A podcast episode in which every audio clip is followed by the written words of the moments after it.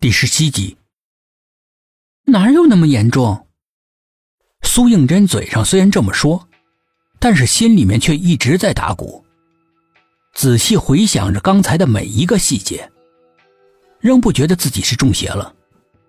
可是又好像确实是处于一种说不清道不明的、没办法解释的状态。难道真像大哥所说的，压力太大产生了幻觉？好吧，睡吧，人一休息就好了，什么事情都没有了。大哥转过他的身子，把他往房间里推，一直看着他睡下，还不肯离去。苏应真下意识的打量自己的房间，窗帘拉得严严实实的，空调开着。他的心里边越发的迷糊，难道刚才真的是自己的幻觉？一切都是正常的。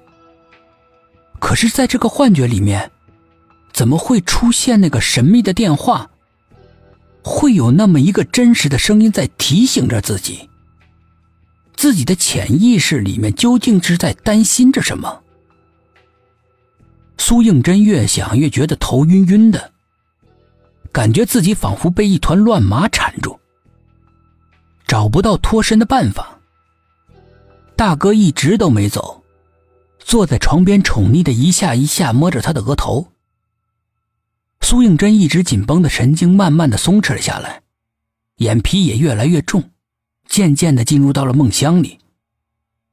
昏昏沉沉之中，他感觉到大哥的头靠了过来，在他耳边不停的呢喃细语。苏应真很想听清楚，但是那声音却被一个清脆的女童的笑声给淹没了。他心里面一紧，陡然的睁开眼。房间里一片漆黑，窗外风雨交加，电闪雷鸣。房间里被闪电不时的照得雪亮，又瞬间归于黑暗，让人心神不宁，惴惴不安。大哥早就不在床边了，已经回到房间睡了。那个清晰的像银铃般的笑声。在房间里面回荡着。谁？苏应真猛地从床上坐了起来，紧张的问。神秘的笑声像折羽的箭一样戛然而止，没有人回答。就在这个时候，一道闪电划过漆黑的苍穹，把整个房间照得雪亮。伴随而来的是惊天动地的雷声，山崩地裂一般劈了下来。似乎要把整个世界给摧毁。苏应真的心脏莫名的狠狠的抽搐了几下。他一向是很怕打雷的，连忙用被子蒙住头，躲在里面瑟瑟发抖。但是奇怪的是，他突然感到很冷，是那种连骨头都要冻裂的寒冷。难道是空调打的温度太低？他小心翼翼的掀开被子的一角，想去看看空调上的温度显示。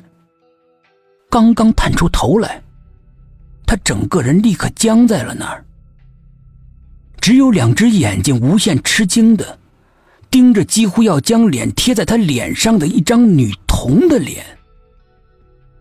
那个女童曾经好几次出现在他的梦境里，此刻他正对着他笑。笑容甜美、纯净，但是却散发着与生俱来的寒冷之气。你是谁？我是你呀。